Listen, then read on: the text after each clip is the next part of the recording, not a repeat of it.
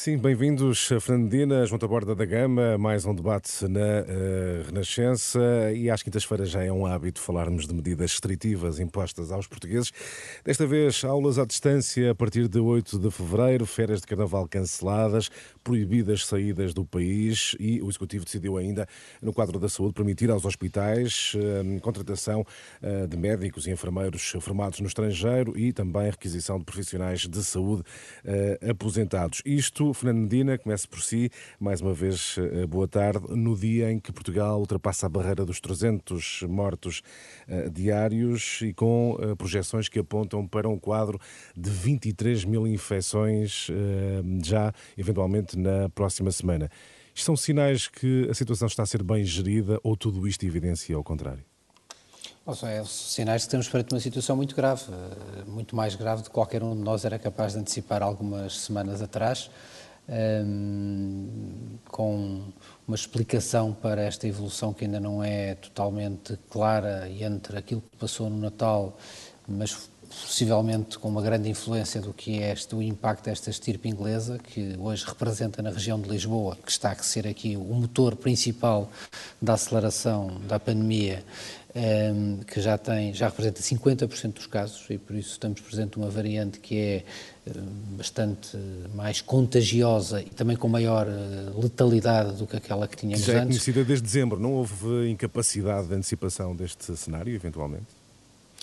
Bom, quer dizer, não, haver não houve e, e, não houve aqui, não, nós tínhamos a informação que era tornada pública e que todos nós fomos, fomos monitorizando. A Inglaterra, quando conheceu essa informação, ordenou o fecho de algumas zonas geográficas do seu país.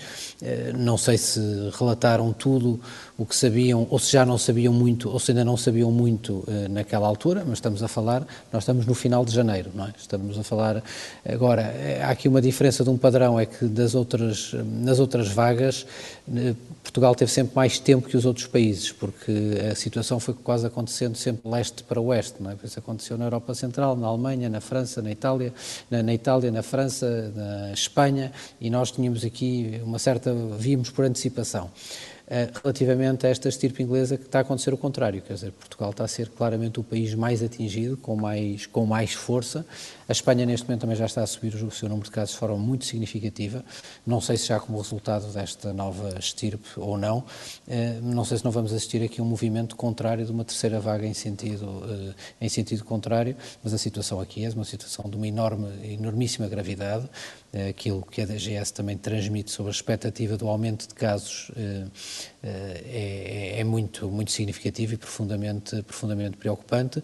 E depois há informações que têm que chegar rápido. Há, uma, há uma, algo que tem sido apontado sobre as razões de, desta, disto agora ser mais transmissível, que se prende com a questão das máscaras, uhum. de, as máscaras tradicionais poderem ter menos eficácia por haver uma maior transmissão por aerossóis. Era muitíssimo importante, era da maior importância que houvesse um cabal e rápido esclarecimento e não remeter para uma nota de rodapé de dizer vamos estudar. Não, precisamos de saber de facto o que é que que se pode fazer para tornar mais ativa a proteção das pessoas. João Taborda da Gama, como é que olha para os mais recentes desenvolvimentos? Eh, se houve aqui, do seu ponto de vista, sim ou não, incapacidade de gerir e antecipar uh, todo este cenário que é descrito como um cenário péssimo, nas palavras do próprio Primeiro-Ministro?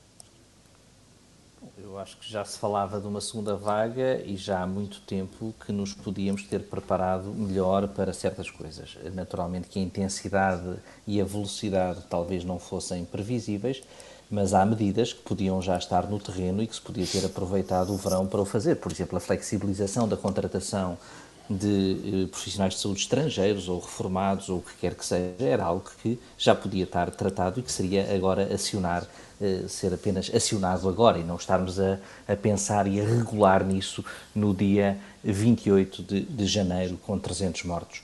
E, portanto, eh, parece-me que há coisas que podiam ter sido feitas, outras que não podiam ter sido feitas. Eh, estamos a começar a assistir a críticas de responsáveis socialistas anteriores da pasta da saúde, o que é bastante, digamos, significativo.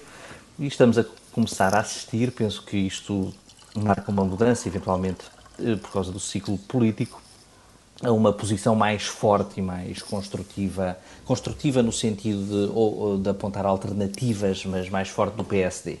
E acho que isso vai marcar... Rio diz que é necessário dar um murro uh, na mesa, portanto, perante o que diz ser uh, desorientação do Governo. Uh, acredita que com isto... E comecei, ouvimos Maria de Belém a dizer que o maestro não está afinado, uma, uma metáfora qualquer dessas musicais, e, e começamos a, a ver alguma descoordenação na comunicação. Agora, Uh, o que é preciso perceber é se as medidas que estão a ser feitas vão melhorar, vão melhorar rapidamente o que é possível de melhorar e se por um lado naquilo que é mais controlável, que é a vacinação, não há erros.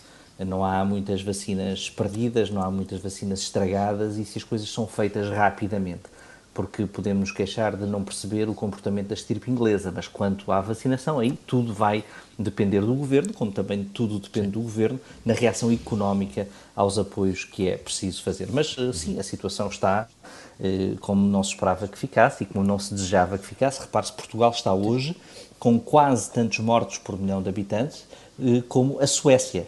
E aqui há três meses ou há seis meses olhava-se para a Suécia como, como uns irresponsáveis e que tinham dado à morte uma parte grande da sua população. Bom, estamos com 1.100 e tal mortos por milhão de habitantes, que é um número igual ao da Suécia. Uhum. E é neste... E é só, só, Sim, só, só aqui uma nota dos números, só para termos uma noção. Nós, quando a pandemia começou, quando fizemos o primeiro confinamento, o valor máximo diário de casos andou na casa dos 850. Foi o máximo de registro. Isso foi quando o país fechou para evitar que nós ultrapassássemos um valor dessa natureza de 850 infecções diárias. Nós estamos neste momento com um valor que é 20 vezes superior a este valor. 20 vezes superior. Não estamos a falar da mesma coisa, estamos a falar de uma outra realidade que não, não tem nenhuma relação com esta. E é neste quadro, Fernandina, que temos Marcelo Rebelo de Sousa com um mandato presidencial uh, uh, renovado. Até atendendo às circunstâncias que o país vive, como é que antecipa o segundo mandato de Marcelo Rebelo de Sousa? Antecipo um mandato semelhante.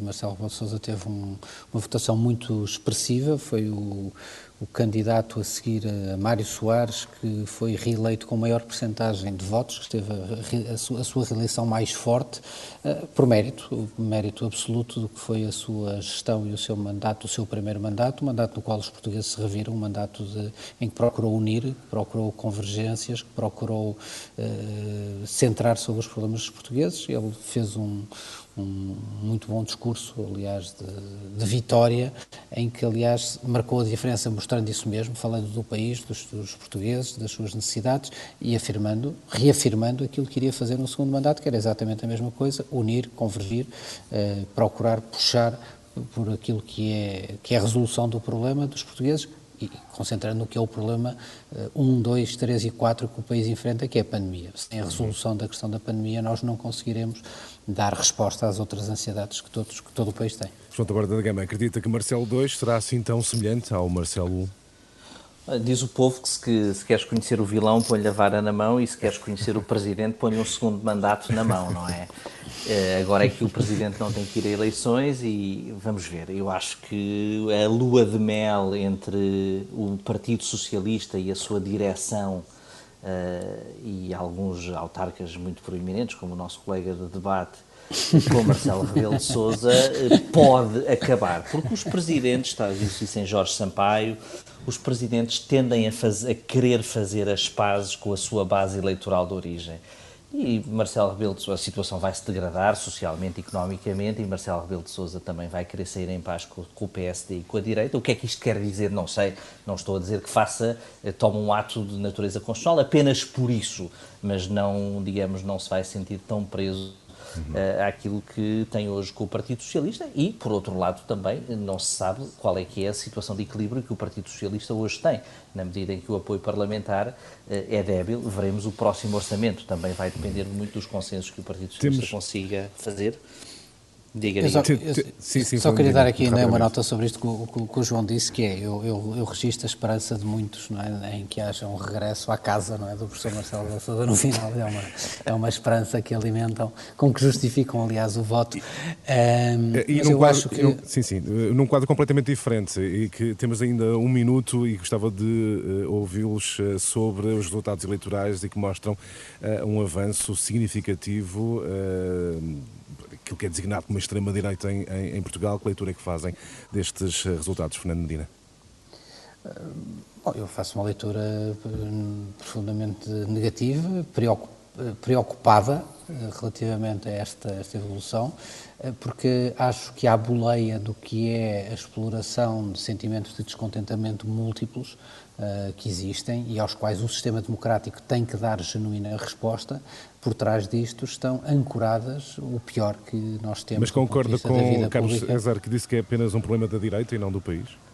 Haver a ascensão de um partido de extrema-direita com posições xenófobas, racistas, que aliás foram reafirmadas e reforçadas durante a campanha, é claramente um problema da democracia portuguesa. É um problema dos democratas, é um problema de quem quer, e mais, porque esta, a forma como isto aparece eh, é uma forma de uma certa, é uma utilização do descontentamento de muitos eleitores, de vários segmentos políticos, que nada têm com o racismo, nem com a xenofobia, nem com a intolerância, que simplesmente expressam essa sua manifestação, eh, uns antissistema, outros de descontentamento, outros por outra razão qualquer, mas à boleia disto aparece Le Pen na campanha, aparece Salvini na campanha, aparece o discurso contra, o, contra os ciganos, aparece o discurso contra, eh, contra, eh, contra portugueses negros. Quer dizer, tudo isto vai aparecendo à boleia dos mais múltiplos descontentamentos e é um motivo de grande preocupação. Agora, é um, um problema que decorre, que decorre e que tem que ter uma resolução no quadro do que é, do que é a reorganização da direita em Portugal. Porque, ao contrário do que Rui Rio afirmou na noite das eleições, as, os resultados de André Ventura não são a vitória do Chega sobre o PCP no Alentejo. Qualquer pessoa que analise os resultados vê que não tem nada disso.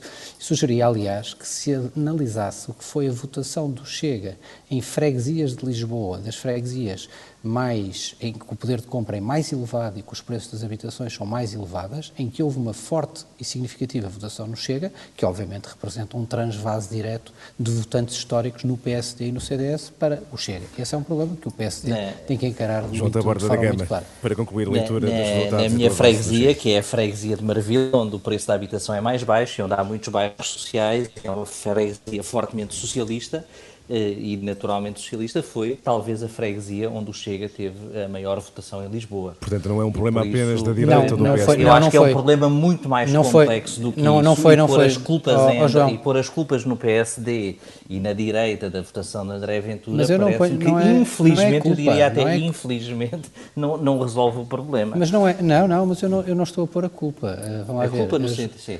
Não, eu, as freguesias, aliás, com essa votação mais expressiva, foram a votação do Chega apanha dois estratos que, que são bastante diferentes. Pois, um tem a ver, um tem a ver, um tem a ver com estratos de base popular e onde há, como ficou demonstrado também no caso do Alentejo, eh, uma, uma, uma, uma maior presença da, da etnia cigana, e aconteceu no Alentejo e acontece em Lisboa, Santa Clara e Marvila, e depois acontece no que são as freguesias com maior rendimento na cidade de Lisboa, onde a votação é uma transferência de votos de votos da direita para o Chega, sem qualquer João passagem para, para terminar em, em 30 segundos, João Taborda da Gama. Não, queria destacar a votação de, em várias freguesias de Lisboa de Tiago Meia, uh, Tiago Gonçalves, que representa uma alternativa diferente e que também atraiu muitos votos e uma alternativa construtiva, isso é muito relevante. Em relação à extrema-direita e ao Chega, digo o que sempre disse: é preciso combater o Chega sem sobranceria moral, é preciso pôr o Chega a ter de falar de assuntos chatos e desinteressantes, como o PIB, a inflação, etc., e perceber o descontentamento das pessoas. Se não se for ao descontentamento daquelas pessoas e resolver o problema, tentar resolver, falar com elas, não as deixar afastarem-se ainda mais dos eleitos não há nada que vá travar o crescimento do Chega ou de partidos com o mesmo Muito tipo de discurso. Está feita a leitura também dos resultados das eleições presidenciais. João Taborda da Gama, Fernando Medina, até à próxima semana. Obrigado. Até à próxima.